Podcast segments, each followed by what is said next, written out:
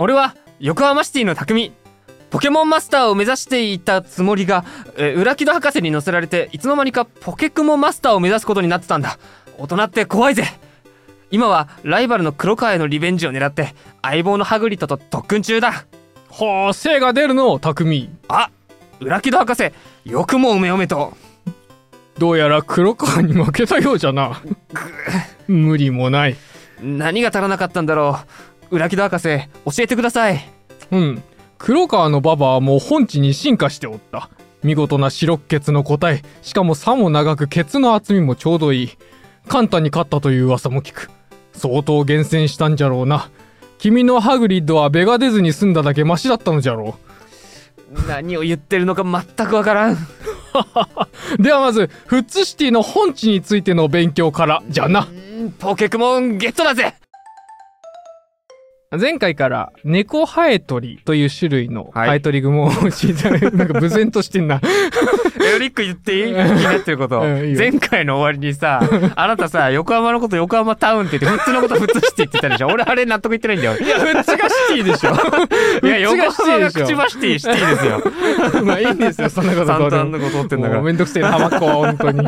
はい。で、まあ、あの、ハエトリグモを用いた横浜伝統の雲の喧嘩遊び、はい、本地を取り上げておりますが、うん、今回は匠海少年の動向に従って、海の向こうの千葉県富津市の雲遊びについて掘り下げていきたいと思います。はい。まあ、ポケクモンモンスター横浜富津の校舎の方ですね。そうだ。うん、抱き合わせで。あるいは本地フンチ。違うですね。そうなんだ。うん、まあ、富津では主にフンチと言います。はい。で、富津ね、今ね、工業地帯になってて、あのすごいんですよ。うん、僕ね、あの、前の仕事で、毎月プールの水取りに行ったんですね、富津の。へ富津の、ジャンボプール？富津市営のジャンボプールってでっけプールがあって、うんうん、で、そこの温水プールの方の水の水質検査を結構やってたんですよ。で、毎回その高速乗って、千葉県柏市から富津まで行くっていうのが毎月あって、それがね、結構楽しみで。というのも、その高速の富津の終点が、こう、長いカーブ抜けた先に、うん。こう丘と丘の間から開けてる海が見えて、うん、でその真ん中にもうもうと煙を放つ工業地帯が見えるんですよ。なんかね FF やったことないんだけど、うん、FF って感じ。やったことないけど。やったことないよね。FF のティザームービーとか見た時に感じた、あ、すごいなんかこう、似つかわしくないセットっていう感動があって、で、この雨の日とかになると、その空気中のね、うん、湿度が高いから水蒸気もうもともっと立つんですよ。で、なんかこう、ラストステージみたいな感じがあって、すごい好きだったんですけど、まあそんな風にその富津って今工業地点になってるんですよ。うんうん。でも以前はね、海苔の養殖が盛んだった綺麗な海だったんですね。で、まあ当然漁師の数も多かったと。うんうん、で、漁師の家庭の子供は、まあ朝が、まあ親がね、早朝から仕事始めて、ねうん、昼頃にはもう寝ていると。うん、なんで子供たちだけで遊ぶことが多かったようですと。うんうんで、そんな中で雲合戦、だからフンチの方ですね。フッツフンチの方はやられていた。うんうん、だからやっぱり子供の中で伝承されていたものだったようですね。っていうことになるんだよね。うん、で、大体大正昭和期が盛んだったと。うん、で、小学生団地の遊びとしても一般的なものであったというふうに言われています。うんうんで、千葉県鴨川市の1935年生まれの漁師の男性は、まあ、雲合戦で遊んでいた当時を振り返ってこう言っております。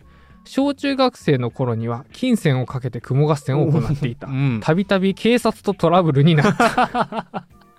あら、金かかってる？ねえ、かかっちゃってんだね。本当やっぱりちっちゃい勝負事って、うん、まあ、小銭をかけるのにね、あれだったんでしょうね、昔は。まあいいだろうね。ね昔はね。のぐらいとかね。ねそうそうそう。だから今日の、あの、おやつ、まんじゅうかけっか。とかとか。みたいなことでね。まあしょっちゅう喧嘩になってて警察呼ばれ、呼ぶことになったんでしょうね。確かにヤングドーナツかけたいよね。かけたくなっちゃうよね。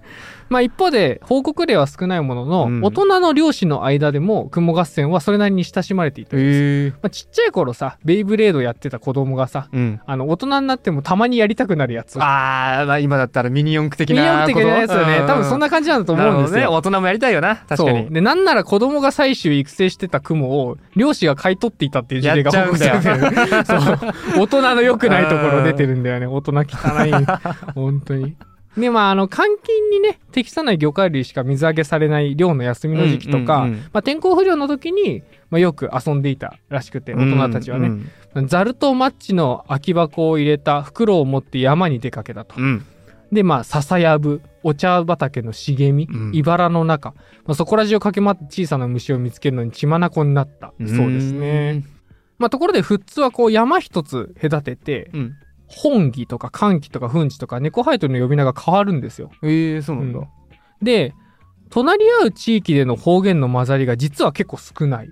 こういう特定のものの方言をうん。研究されるときに、うん。結構隣り合う地域との関連性をに特徴が見出されたりとか、うんうんうん。そういうことが多いと思うんですけど、その、富津において一番特徴的なのは、川の向こうに同じ呼び名が伝わってたりする。ことっていうのがしばしば見られること。要は川って分かりやすく土地を分断してるから、文化ってここで分かれてることの方が多いんですよ。うんうん橋とかあったらね、あれなんですけど、すべての川のね、ほとりに橋があるわけではなうん、いですから。そうね。まあ隔たれてるっていう環境もあるよね。なのにもかかわらず、川向こうの土地に同じ猫ハエトリの故障うん。が伝わっていたりもするとうんうんうん。いう特徴があるらしくて、でこれ前回にも房総半島から海を経て三浦半島に本地遊び自体が伝わってたってことを軽く述べましたけど、うんどうも雲合戦の文化は何かと水上を経て広まってたことがわかるらしいんですね。ねやっぱり漁民がね、関わってきたりとか、なるほどなるほど、うん。行った先でちそう。ょっとこんなやってるよみたいな、ね、あの、だから、周運を担当していたね、うん。大人たちが伝えたん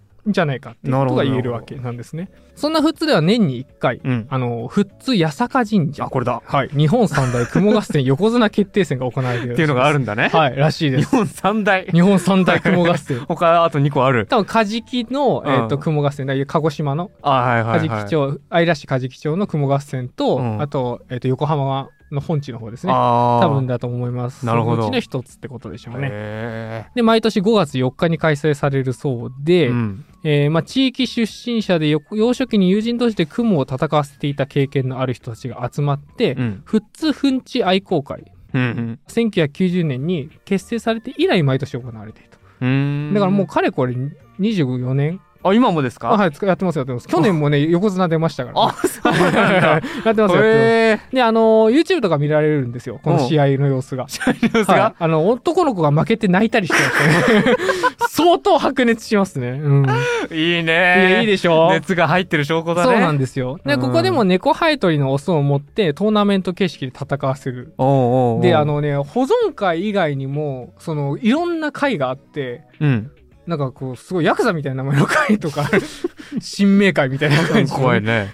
会とか、あと、なんかなんとかクラブみたいな、いろんなところがあって、そっから代表を選抜する戦いもあるし、うわしかもその、代表の中でも出せる雲の数を限っておいて、ーうん。1力、2力、3力って名前つけて、これらの中からどれだけ勝ったかで出せるか出せないかも競わせるみたいな、なかなり熱入っている、そうだね。うん、ようならしいです。様子があるらしいです。しかもその横浜本地保存会がさ、やってたさ、うん。横浜本地相撲春場所ってのがあったじゃないですか。うんあったあった。これがね、5月3日なんですよ。5月3日？はい。で、はあ。翌日に、あの、日本三大雲合戦横綱決定戦が富津で行われるので、両方に出場する人もいるらしいです。うわー。はしご？はしご。2日間で。2日間で。いい。ハエトリ雲がかわいそう。そうだね。そうだね。そうう。ん。あんたはいいかもしれないけど、みたいそなの通りだ。本当にその通りだ。で、らしいんですけども、まあ、この津屋坂神社における横綱決定戦には、まあ、こういったルールがありますと。うん一般予選に参加するには、猫ハエトリ、過去墳地ですね、うんのオス1匹を用意すること。うんで、一般トーナメントは熟練の行事が行いますと。ね、闘志に薄い駒はメスを見せてやる気を出させて土俵入りさせるが、うんそれでも戦う気がなければ不戦敗とする。なるほどねで、両前足。これはあの、富津では差って言うんですけど、あこれを前足を佐藤差と言います。で、これが欠けている答えは参加が不可能。あうん。まあ、そもそも戦いにならないんでね。あでそれ以外の残りの6本脚が欠けてる分には出ても OK。ああそうなんだうんまあ差が大事なんだね差が大事。これがないとそっか始まんない。威嚇のそうそうそうそうそう。やり合いがあるからねで、うんち同士が組み合って逃げ出すことによって勝敗が決まると。うん舞台からはみ出ても戦闘意欲があるのが確認できたら続行。逃げたら負けというのね、なるほどなるほなってどおります。その意志が大事なんだそう、意思が大事なんですよ。でもこのあたりのことは、フッツフンチ愛好会、オフィシャルホームページの方でですね、うんあの、いろんなことを見れますので、よろしければ見てください。これまでの横綱とかの名前も載っておりまあす。そうなんだちょっと名前知りたいな でね、その子供の部と大人の部があるらしくて、まあ、いずれの優勝者、まあ、横綱と呼ばれる人たち、うんもうホームページに記載があります。うんさっき紹介したね。で、大人の部はほぼ全員が男性みたいです、どうも。うーんでね、その横綱の名前って雲の所有者の名前が載って、雲の名前じゃないんですよ。あ所有者の名前そう、所有者の名前。うんうん実際には雲に対しても横綱って称号を与えられるんで、うんトーナメント表には雲と出場者の両名が併記されるらしいです。あはいはいはいサトシピカチュウみたいな感じで、ね。ってことだねうんうん匠ハグリッドなんですよね。そうですねわけです。で一方で子供の部には男女問わない横綱の名前が見えまして、おうおう女の子もふるって参加しているようですね。へで、川名先生というね、先生がいらっしゃるんですけど、この方の調べでは主に男の子の遊びとのことなんですけど、ーうん。まあやっぱり女の子も今では参加して遊んでいるようで、まあとてもいい雰囲気。おすごい。たくましいですね。ね。で、雲にはね、やっぱり固有の名前が付けられうます。ん。2017年の決勝に参加した雲は下記のような感じでして、はい。赤岩瀬、かっこいい。虎鉄、う。人生号、わ。扇風機、戦いの風の鬼、二代目小太郎。二代目小太郎？小太郎強かったんでしょうね、一代初代がね。豆タンク 豆タンク可愛くない？かわいいね可愛いよね。うん豆タンクって見た目してるもんね。確かになね豆っぽくて多脚戦士。あの、うんは、立ちコマに似てるんだよ。知ってる？広角機動隊っていうさ、うんアニメとか漫画に出てくる、うんよく喋るね、水色のね、雲みたいなロボットがいるんですよ。立ちコマって。これそれ。かいしょ。へー。もうかわいい。豆タンクって感じ。で。うん。立ちコマの方が。チルタリスみたい。あ、またちょっとやめろよ。例え話を例え話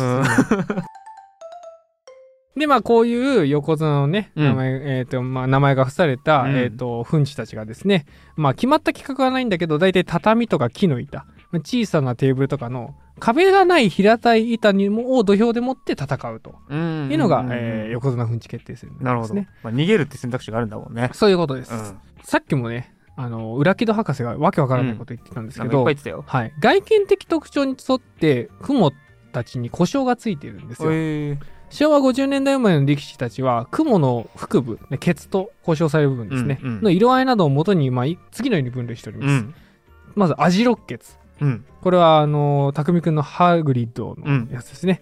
お俺のがハグリとかアジロッケアジロッケツらしいですよ。主にね、あの、お尻って、腹部がね、黄色だと。うんで、黒い木の字に似た反紋を持つ、まだらの文様を持つものをこう呼ぶらしいです。まあ、要は、アジロ模様の尻というやつですね。で一応説明しておくと、アジロ模様っていうのは、木やえ竹、草などの、まあ、植物を薄く細く加工したものを材料として、縦横交互に編んだものの総称になります。うんうんうん。あすげえこれアジロッケツっぽいな。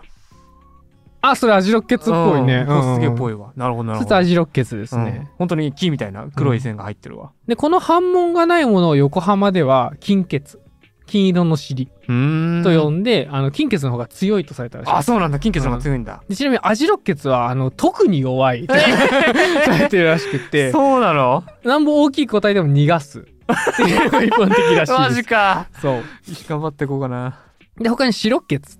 これはね単に白いお尻をしているやつ。うん。こいつが一番強いらしい一番強いんだ。金欠より強いこいつがいいいらしいですね。へそれから赤血。赤色。えうん。これはね白血より弱いのであまり好まれないらしいです。赤い方が強そうなんだけどね。こねれ今のとこ赤血かな。これああこれ赤ね血か。赤血っぽいよね。なるほどな。うん。かっこいいけどな。ね。それからね、あの今のは身体的特徴なんですけど、今度はどこに住んでるかでも結構ああるらしくて、はいバラグモとかバラゲツ、バラボンとか言われるものがいる。あうんこれはね、バラの木に住んでいるやつ。うーんこいつは強いとされていたらしいです。じゃあバラグモの白血がもう最強？一番強い一番強いい すげえもう一個ササボンもいるから。ササボン？うんササボン。は笹にいるやつ。どういう言われなのか分かんないけど強いらしいですね。そう。で、あの、粉地同士の戦い、本地同士の戦いなんですが、たまに違うやつ連れてくるやついるんですよ。ああそれちょっと種類違うんじゃないの？そう。で、特に中でもマミジロハエトリのオスのことをカンタフンチとかカンタって呼ぶんですけど、はあ。これはすごい嫌がられたらしいんですね。うーん。これはなんか似てるのか？ちょっとなんかね見た目もまあ似てるんでしょうね。ハエトリグモの一種なんで、ちょっと見てみましょうか。マミジロハエトリいやー確かにまあちょっと模様が違うのか模様の結構だいぶ変わってくるよね。うん黒っぽいうんもんねこっちの方がね黒っぽいですね、全体的にね。うんうんうんで、あんまり粉地では見ない色うんとか頭のサイズしてる。違うねでね、違うわ。こいつね、あの、雲に対して効く毒を持っている。あらー、あ、これダメだ。そう。これレギュレーション違反です。そう、そういうシーンなんですよ。だから、わんぱくなやつの中には、うんあの、この本地に対してこのカンタをぶつけてくるやつがいたらしくって、良くないですね。子供たちの中でカンタは毒蜘蛛で本地をダメにしちゃうと信じられてるのらしいんですよね。ああ、ダメだ。これダメだ。で、ヒンチのフンチが足をヨロヨロさせてもがいている状態。態。何でしたか？瀕死のフンチ。瀕死のフンチかはいはいはい死にかけの、あの、フンチね。うんうんうんが、足をヨロヨロさせてもがいている状態を指す言葉に、ガンタっていうのがあるんですよ。ガンタ。うん特にこいつのこういう状態にだけ、うんだけを指す言葉としてガンタがあるんだけど、うん今ガンタだっていう。そう、ガンタになってる。ってる。これカンタと音が近いですよね。いや、ほんとだから多分、そのカンタによって刺されて、ヨロあヨロになってるやつを指してガンタと呼んだんじゃないかみたいなことは言われていあ、る。ガンタによるガンタ状態。そうなんですよ。うん。で、あのー本書いてた、えー元人間の文化史、うん雲を書いてた、あの、斉藤さんは実際にカンタをけしかけられて、うん。カンタに噛まれて瀕死になった本地を見たことがあるらしいですね。そう。まあだから結構嫌われてたやつらしいですそれ。は良くないよね。ねで、このカンタを同じハエトリグモの仲間でも、まあ要は本地の遊びから遠ざけようとするっていうのは、違いを認識できてるからですよね。うん。うんそうだね。これお前それ、カンタ本地じゃんって。うんうんうん。本地じゃないだろうって言って排除できるってことは知ってるからってことなんですよ。だから教養として学習するんじゃなくて遊びの延長で必要があって学ぶっうん。ていう場が当時の子供たちにはいや、これ一番いい、この生物の学習じゃないですか？そう俺も思います自然科学を学ぶというか身につけるというかにこう近づいていく。だから一番いいい形だと思うんですよね。俺たちだったら、そうだな、それをなんか動物の森が担ったような感じもあるけど。ああ、確かにね、うんそんな感じする。ちょっとあれ解像度荒荒いけどねいけどね。。荒いけど。うんでもそれのより細かい版で、うんうんしかもリアルで見れるっていうね、うんいい遊びだよね動物の。森そうだよね。なんかその図鑑にバッて並べられるんじゃなくて、自分で釣ってみたあら、ーなんか見たことないシルエットの魚が釣れて。多分そのなんか魚とか、えっ、と虫とかの分類よりも一歩もう一段細かい分類を初めて認識するのは動物の森の役割な感じはしてて。うん、そういう役割果たしてるのかもね、動物の森は。うん、うんそんな感じはするわ、確かに。これはそれをリアルでね。ささらに細かい雲の種類とか言ってるそう。すごいよね。現実でやってますからね。まあ、アジロッケツだなんだとか言われる一方で、うんその採集される現場。だから実際に、その、虫を取る段階。うん、糞地を取る段階では、その、お尻の色とか関係なかったらしいです。うんうんうん全身、差の長さとか、うんケツの細さとかの方がよっぽど重要だったらしくって。うんで、これ面白いのが、育成とか採取する、捕まえる段階では、うん形態に着目する、要は腕の長さとか、うんうんお尻の細さとか、そういうところに目を向けられる、要は現実的な目線を見せられる、目線を向けられる一方で、うん大会においては、アジロッケツとか赤血血などっていう故障がよく用いられるようになるらしいですね。へその実際に実力と関係あると信じてるかどうかは別で、まあうん本当はジンクス程度に捉えられてるってことなんだけど、だだからみんな熱くなっちゃうんですよ、大会の時は。やっぱアジロッケツだからダメだよなみたいな。そうだよね、うん。うん。そこでそのなんか自分のこだわったポイントのおかげで勝ったと。そうそうそうそう。そう、そういうことにしたいもんね。うん。で、しかも端から見てたら、その赤血をさ、うん。アジロッケツが倒したらさ、うん。それは実は差の長さの方が重要だったにもかかわらず、うんうん。その、目の前で繰り広げられているドラマとしては、うん。あの弱小のアジロッケツが赤血を倒したぞっていうようなストーリーだから、勝手なね。そうそう。いいよね。そう、うん。で、そんな風に熱くなってる感じらしいですね。だから楽しそうだなと思いました。楽しそう、で、こういうなんかこの方言とか呼び名、うん。故障については、まあ他にも成長段階について詳しく分けられているらしなるほど。ありくて、そうそれは前回も触れました亜生体、うんまだ大人になるユースの段階をババって呼ぶらしいです。そっちがババアなんだババらしいです。あで、ババは、あの、成長するとマークになるらしいですあかっ。こいい ババからマークかっこいい面白いよね。急にシュッとした外国人出てきたマークはい。ババだったのに。脱皮直前の状態をマークって言います。で、脱皮直後、脱皮した直後、水とかビルとか言います。水？今度ビルになりましたうんえーそうなんだ ヘイビルだヘイビル。うんヘイマーク、ヘイビル。で、そっから、えっ、と、綺麗にその脱皮が終わって、うんえー体が乾いてくると、うんフンチと呼ばれる生態になるとい。や、マークの方がかっこいいって、うんちになっちゃったよ、最終的に。なっちゃったね。うん。なっちゃったんだけど、なっちそうゃったよ。マーク、ビルを通ってフンチふんちになる。なんだね、行き着く先は。で、あの、メスの生態これはね、オスの生態に限った話で、メスの生態は、あの、大人になってもババ。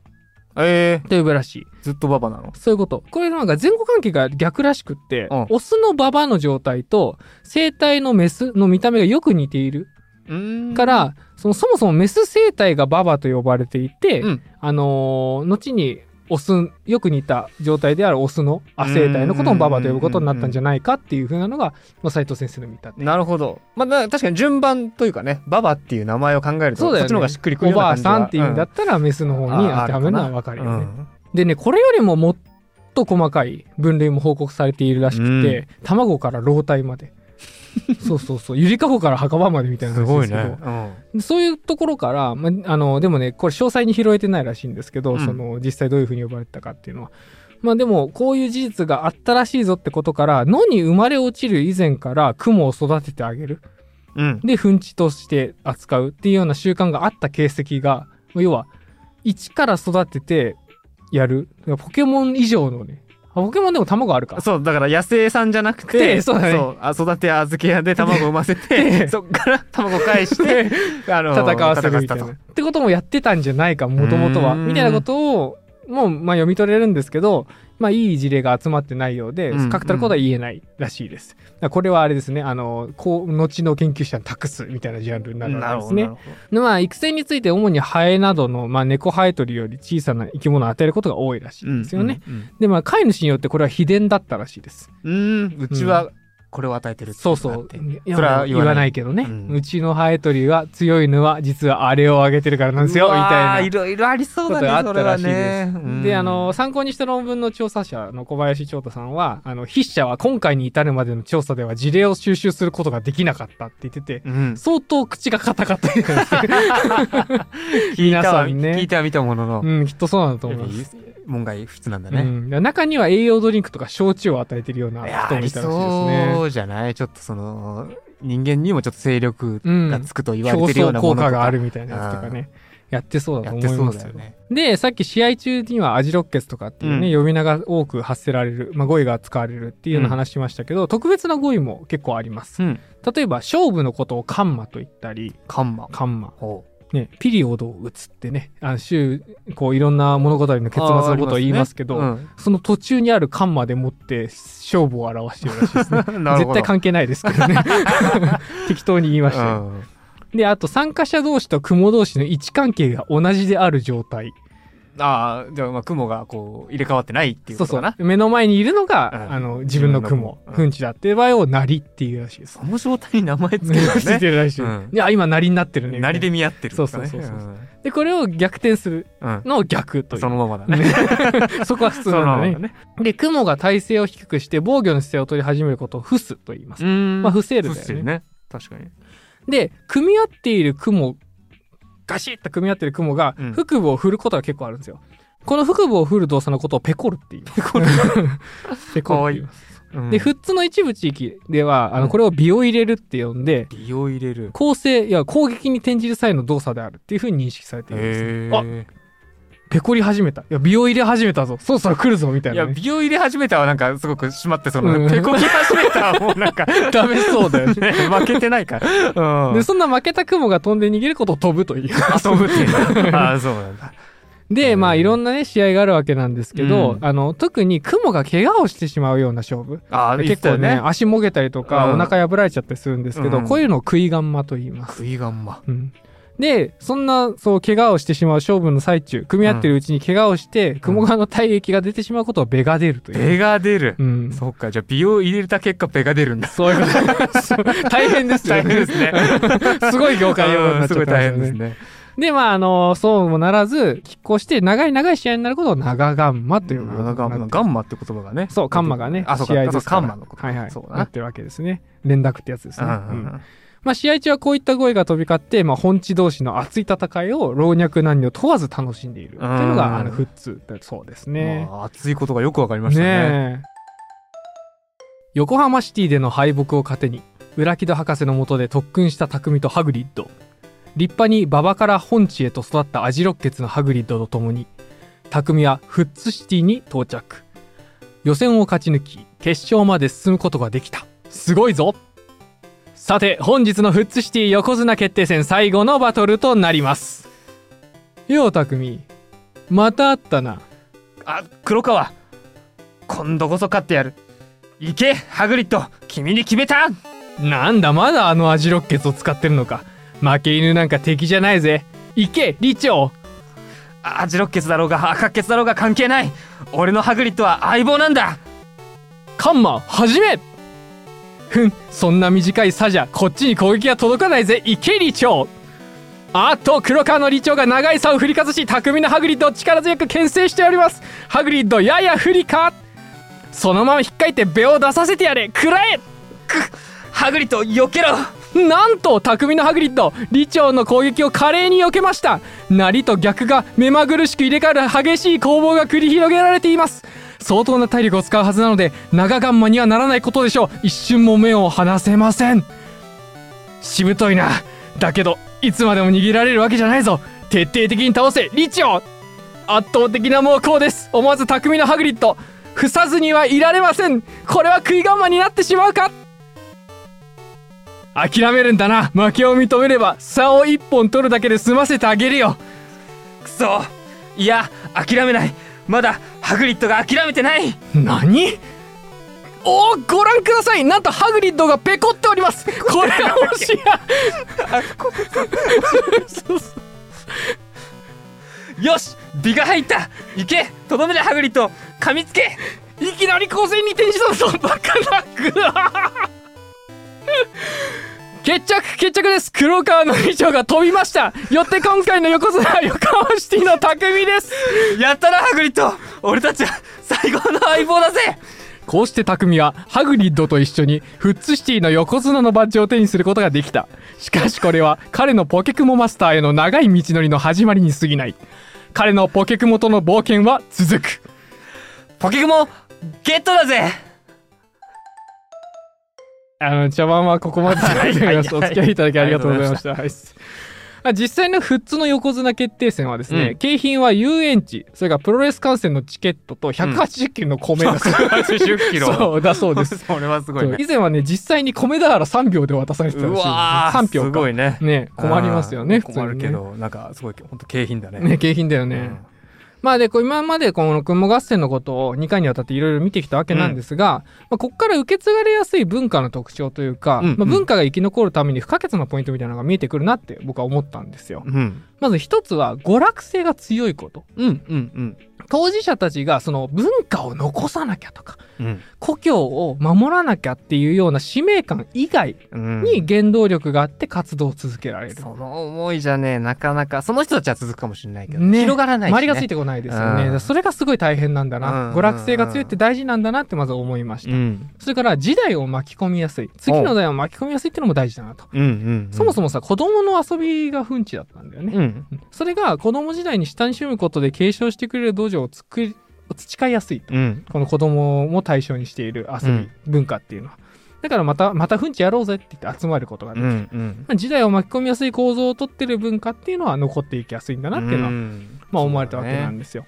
で一方で、雲合戦のような文化って、まあ、動物とか生物愛護うんの文脈では、結構頭ごなしに否定されやすいね。いやなんかそれはちょっと前回聞いた時からねそういう声もあるんじゃないかなっていうのはなんとなく、ねとはで、避けられない話題だなとは思うんです。うんうんで、雲合戦は、まずこれ、あの、えっ、と、弁解しておきますと、うん基本的にこの大会後には逃がされるんですよ。ああそうなんだそうそうそう。だから、匠もね、ハグリッドとはお別れなんですよ。あら残念そうで、試合に負けた直後にその場で雲を逃がす人も結構多くって、うんまあ、要は、まあ、負けが込んじゃってる子は、勝てないっていうのもあるんですけどねそういうねうんうん。で、その一方ででも殺したりはしないし、うんあの、基本的には逃がしてあげる。まで含めて、ふんち遊びだっていう風になってるらしいです。うんだから、愛護の面では問題の少ない方だと思うんですよ。うん実際にその、富津の八坂神社境内には、でっかい猫生えてるがたくさん見つかるらしいですね。それはそれでどうなんだ いいのか？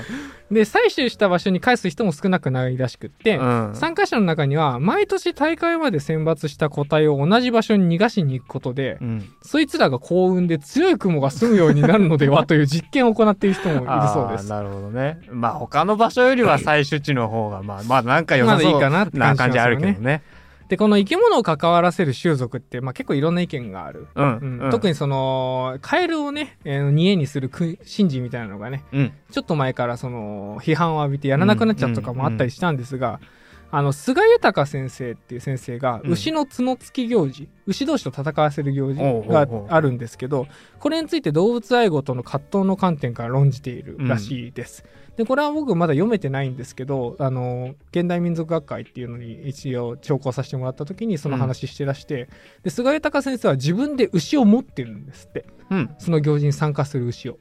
だからその当事者として見つめた時にその牛がどう映るかっていうところまで、要は自己内戦も含めて、えー、民族学の分野で論じているらしいですね。でまあねこういうのを一回勉強した上で本当はこうこれだっていう意見を僕は述べたいんですが、うん、まあでも前提として僕はこういう本地遊びとかっていうのは残っていってほしいなとは思っているんですね。うん、例えば野本寛一先生って先生がいるんですけどこの先生の提案した生態民族学って概念があるんですよ。うんうんこれはあの人と他の生物との関係性の中に人の生活を顧みるもの。うん、で、あの要は鹿がこういう行動をするから人はそれに連動してこういう行動をするようになって、うん、日本人は生活習慣の中にこういった価値観が組み込まれてるみたいな。うんうん、だから人間だけの目線から一つなんか言えることってそんなにないよね。他の生き物との連関の中で僕たちは生活しているんだからそれもひっくるめて民族学っていう学問は視座を持たなきゃいけないよねっていうのが生態民族学なんですけど、その視点で言うと雲合戦という文化が育んでいる雲と人との関わり方いやきっと多分動物愛護の視点だけで割って切り捨てることはできない諸相が内包されているんじゃないかなって私は思うんですよ、ね、なるほど。で富津では今ね猫ハエトリの数が減ってるらしいです、うん、でこれは乱獲されてるからじゃなくて干木が減ってるかららしいんですね。干木。干木ってね背の低いキノコというんです。ほうほうほうほう。で干木ってそう背の低い木ってね程よく人の手が入った森林に発達するものなんですよね。なんでかっていうとでっかい木が生えてる場所って光が入んない入ってこないから、うんうん、だから低い段階までしか成長しない干木って、うんそもそも入ることができないんですよ。なるほど。それに応じるように富津では人の手が入りすぎず入らなさすぎずな場所で、いい雲が捕まえられるっていう言説があるんですよ。うん、言ったらこれ里山ってやつですね。なるほど。人は住んでいるけれども、うん、まあ山もある程度山の要素もある。そうそう、うん、人が手を入れた山が、あの言ったら雲ハエトリハエトリ雲か。雲ハエトリわけわかんない。猫ハエトリ、猫ハエトリが住みやすい環境だったってことなんです。で今の富津の森林の里山利用的側面が今結構薄れていたりする、うん、昔はその巻き取るために使ったりとか山で芝刈りっていうようなやつですよね。うんまあそう。ね、そういうのがもう薄れているとか、管理の行き届いていない森林が増えていることが、まあ、実はハエトリグモ減少という問題の根幹にあると、現代の人々が守りたいと思うような環境生態系は人の介入ありきの自然であることがほとんどなんですね。うんうんで、その保全の原動力としては、こと富津の雲合戦って大いに手伝うことなんじゃないかなと思うんですよ。あれが猫生え鳥で、いつまでも本地遊びがしたいから、里山利用を促進したい。里山利用を促進することで、環境の保全がなされる。ハエトリの数が増える。元あった我々の守りたいと思っている自然に戻っていくっていうような年間があるわけじゃないですか。なるほど。だからまあ簡単にこういう文化に対して非難を浴びせるようなことはしないでほしいなって僕は思うわけなんですよ。確かに。うん。なんかもちろんこれを批判する立場の意見があることももちろん僕も今考えてて分かったけど、確かにそのこうあってほしいっていう思いの人がいることとか、うん、そういうことも考えると、まあ、一概にどっちかっていうのが言えないしそのこうあってほしい。これが自分のその望んだ自然の姿、うん、自然を大事にしようって言ってる人の言う自然っていうのがどういった姿なのかって振り返ってみると、うん、やっぱ人の手が入ってたし、うん、人の手が入らなくてそれがどうこうなっちゃってるケースがあるのだから、人の手を入るようにする。一番の原動力何かなって立ち返ってみると富津の場合は本地っていう原動力があった方が、うん、本地合戦っていう原動力があった方が確実に人がついてくるものになるわけだから、まあ切り捨てちゃうのはもったいないよな、というふうに思うわけです。なるほどね。まあ、もちろんそうじゃない例もあるのだろうけど、うんうん、とりあえずあの冷静になってくださいということを言いたい あ。そういった議論の時にはね。そういうことです。うん、まあ、ここのところ注目を浴びているあのマルチスピーシーズ人類学というのがあるんですけど、これはね、あの、他の生物種を単なる象徴、資源、人間の暮らしの背景と見ることを超えて、うん種間種の間および複数の種の間で構成される経験世界や存在様式、うん、他の生物種の生物文化的条件に対して分厚い記述を目指すものらしいんですけど、まあ、言ったらかなり生態民族学とやってることが近い。よね。うんうん。うん、特にそこにこう力を入れている。その連関関係性に力を入れていてさらにこう多分人類っていう俯瞰したもっと広い視点に見た、あの立場がマルチスピーシーズ人類学だと思うんですけど、うんうん、そういった視座からも今後は雲合戦にあの評価ができるんじゃないかなっていうふうには思ってます。なるほど、はい。えっ、ー、と、物と人間の文化史雲を書いた斎藤慎一郎先生は、雲好きが講じまして、はい、あの独自に雲合戦文化と土雲文化という概念を提唱してるんですね。う。んこれは人の雲への嫌悪感は文化的な背景、まあ、文化的な環境要因が大いに作用しているっていうのを前提として、うん、要はその根っから嫌いなわけないじゃん。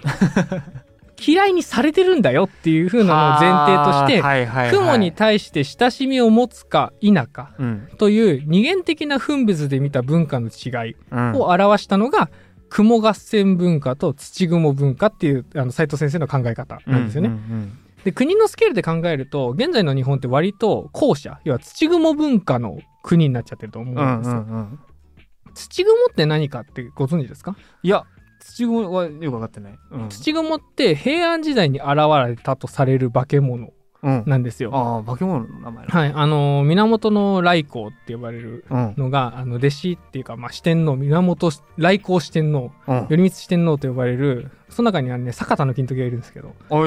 金太郎ですね、うん、その3人4人か。5人か、うん、5人でもって退治したっていう伝説がある。なるほど。それが土雲か。女郎雲みたいな見た目で、あの顔がなんかこう猿とも虎とも取れない顔してるような化け物なんですけど、こいつを土雲と言ったりします。はい、で、これはでも古代にそう呼ばれるようになったもんで、もともとはもっと前から土雲って言葉がありまして、うん、その時は別のものを指してました。うん。神話って言われる古事記、日本書紀において語られる神話。うん、それから不土記においては土雲って言葉があります。これ俗に言う末路わぬ民ってやつらですね。当時日本統一を目論んでいた大和朝廷に対して反抗していた地方豪族とか、うん、その下についていた臣民を総称して土雲とか八塚萩って呼んで平定の対象として攻撃してたことが、うん、あのそこから読み取れるらしいまあなるほどなるほど、まあ、敵だっていう意味合い、ね、そういうことです。だから土雲と呼ばれる人たちイコール異形の敵だった、うん、全く違う文化を持った敵だったっていうような、あのー、認識がされていたっていうことですね。まあそう呼ばれていたってことですね。で、やがてこういった土雲って呼ばれる人たちは追いやられていって、まあ言葉としても後世に正しく意味にを伴って残ることはなかったんですよ。うん、要は、朝廷に従わなかった人たちのことを言うらしいよっていうのは、後に伝わっていかなかったんですね。うんうんうん、なぜなら平定されてどっか行っちゃったから。そうだね。うん。まあ主に東北地方に行ったんですけど、結果、その土雲っていうのは平安期に異形の怪物、うん、このあなたが見ているような、うん、ジョログモのような見た目で、えー、猫科の文字みたいな頭がついた化け物として平安時代に絵巻物に描かれるようになって、それで今やはり権力側の英雄らに追悼される立場として登場するようになると。うんうんうん、で、これが、これを元ネタにした能とか浄瑠璃、歌舞伎が江戸時代に爆流行りして、はいはいはいはい、このイメージが人口に解釈するようになってるんですよ。なるほど、なるほど。うん雲イコール倒す対象。そう土雲イコール、うん、あのなんかこう化け物で倒す対象で意味嫌われるものっていう流れになったわけなんですよね。でこれがまああのいわゆる日本の伝統文化を作った時代と呼ばれる江戸時代に解釈したもんですから、うん、日本人はもう根っからの雲嫌いのように見えてしまうわけなんですよ。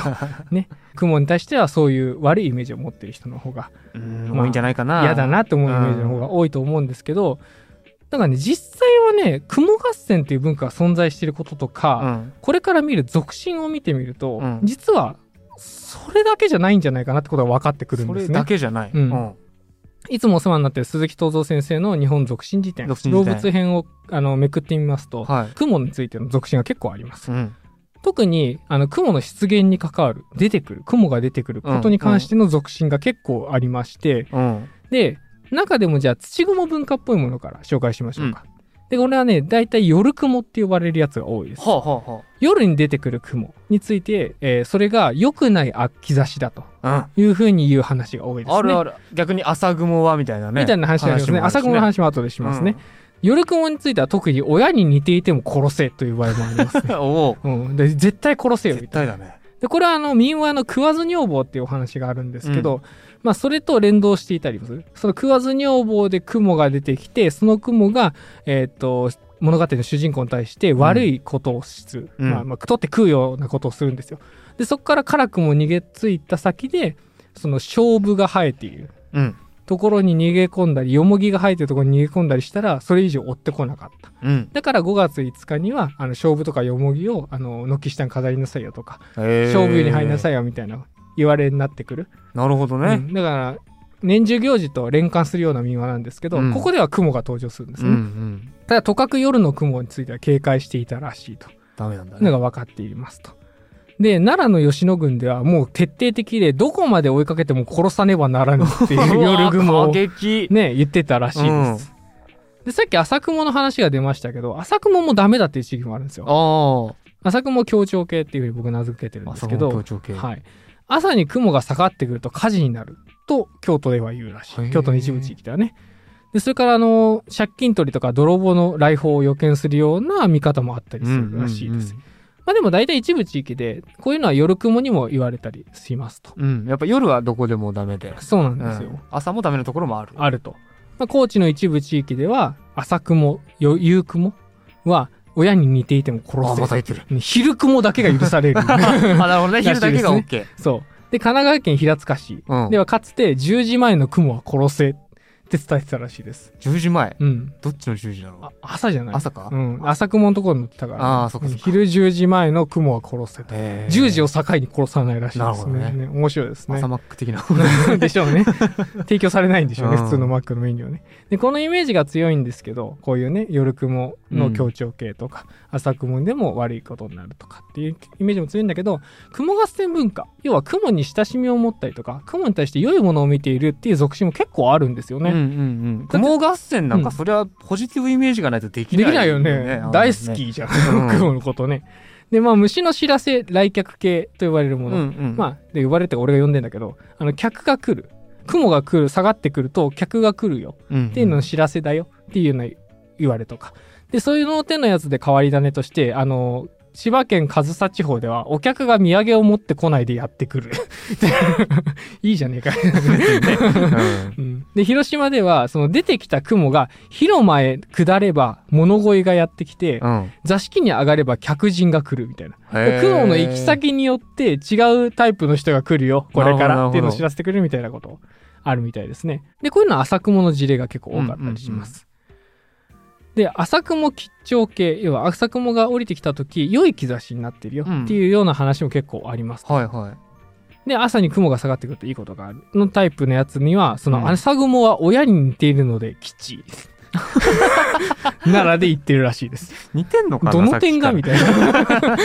どこが似てるんだろう。似ていてもとか、ね、似ているからとか。朝降りてくる？親が？みたいな。よくわかんないですよね。でもこういうふうに言うような地域もあるみたいで、うんうん、まあ、単に縁起がいいとする場合も結構多いと。だからそれこそ、その雲に対してどんなイメージを持っているかで、うん、その現れた雲に対してこれをいい肯定するか否定するか、ね。うん、悪い知らせとするか分かれるわけですから、ね、だから意外と根高としてるっぽいですよね。うんうんで実は夜雲については基本的に意味嫌う話が多い一方で、うん、まあそういう話もしましたよね最初ね。うんうん、で縁起がいいので夜雲は懐に入れておけとかいう場合とか新潟では夜雲よく来た一昨日来いと言って一度歓迎した後に追い出す手順をしたりそういうのを色体とするような地域も見られて、まあ、うまく占いの結果をいい方向に転化させようとする様子が、まあ、結構見られたりもすると。うんうんうんで、まあ、雲の出現は全時間帯について、まあ、言われがありますよね。うん、今見た感じだと。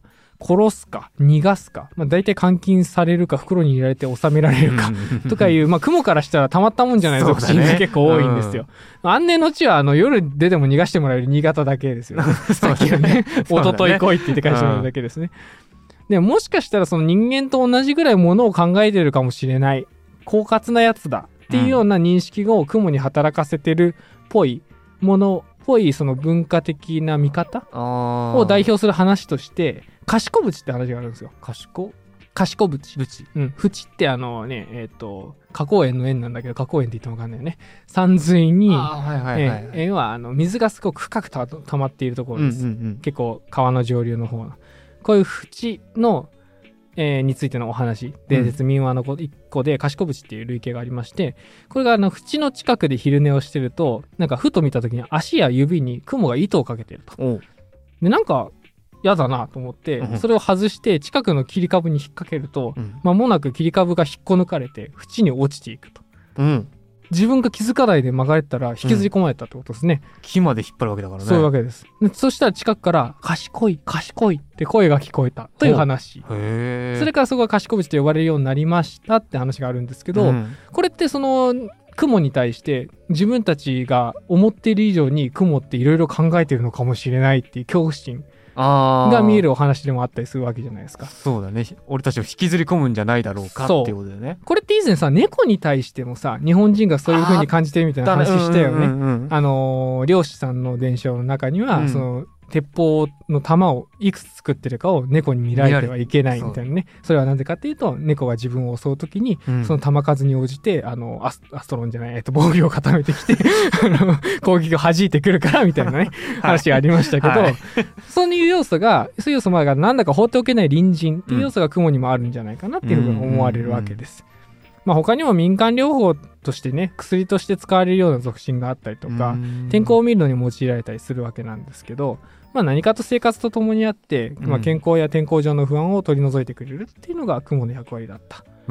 どこにでもいつでもいるからね。そうなんですよ、ね。いつもどこにでもいるんですよ、ん。そう。こう見るとさ雲嫌いが文化的に一枚岩じゃなかったことくらいはもうだんだん分かってきますよね。そうだね。うんうんうん。で意味嫌っているもの我々が。意味嫌っているものの中には本当に嫌か嫌いかどうか怪しいもの。うん。みんなが嫌ってるよねっていう暗黙の了解みたいなものが刷り込まれて出来上がってる嫌悪感。うん。みたいなものが実は結構隠れてるんじゃないかなっていうね。いやだからそれで言うとやっぱり、その動物の森でタランチュラにこう触れちゃうあと毒でパターンってなっちゃうっていうあれはね助長してるよあの経ね。験はあやばい毒だ。あの雲だ。雲見た時ね。ってなっちゃうっていう。うん。だそういうものはねあるかも。助長してると思う。でそういうのを見て育ってきた大人たちが、うん。雲をちょっとした雲見ただけで悲鳴を上げるとか、うんうんうん。でそれを見て子供は育つわけなんで。てか雲は怖いもの。なるよね、それをさお父さんがさ「お前5月3日開けとくよ」本地決勝戦あんのかなって言ってたよ。